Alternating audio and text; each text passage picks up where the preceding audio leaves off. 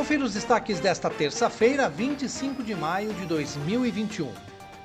Cansados de aguardar providências dos proprietários para a limpeza de um terreno no Jardim Abaité Potiguar, lideranças do bairro solicitaram a ajuda do vereador Pedro Kawai, que já vem atendendo a demandas daquela região desde 2013. Ele esteve no local esta semana para verificar também a execução de outros pedidos que foram objetos de indicações e ofícios enviados à prefeitura, como a limpeza de córrego, plantio de árvores na área de lazer e o corte do mato em toda a sua extensão.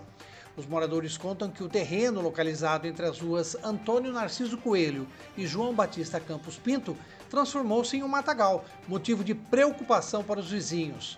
Outra observação feita pela comunidade é que o mato já invadiu o pavimento asfáltico, que começa a se deteriorar. E por todas essas razões, eles pedem providências à prefeitura e a ajuda do vereador.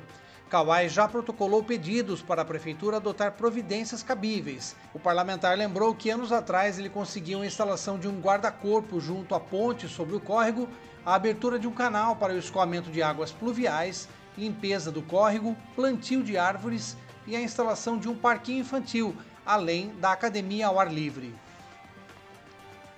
E no início da manhã de amanhã, quarta-feira, o Brasil poderá ver a fase inicial de um eclipse lunar total, quando o Sol, a Terra e a Lua se alinham e o nosso planeta faz sombra sobre o satélite.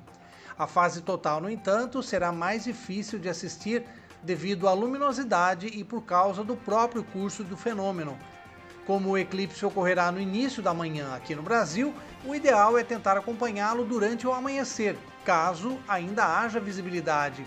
Diferente de um eclipse total, quando o que é escondido é o Sol, a observação da versão lunar não exige um óculos de proteção. A visão da Lua é a olho nu e um binóculo pode ajudar a vê-lo mais facilmente. Acompanhe os nossos podcasts pela Rádio Kawai disponíveis no Facebook, Instagram e pelo Spotify.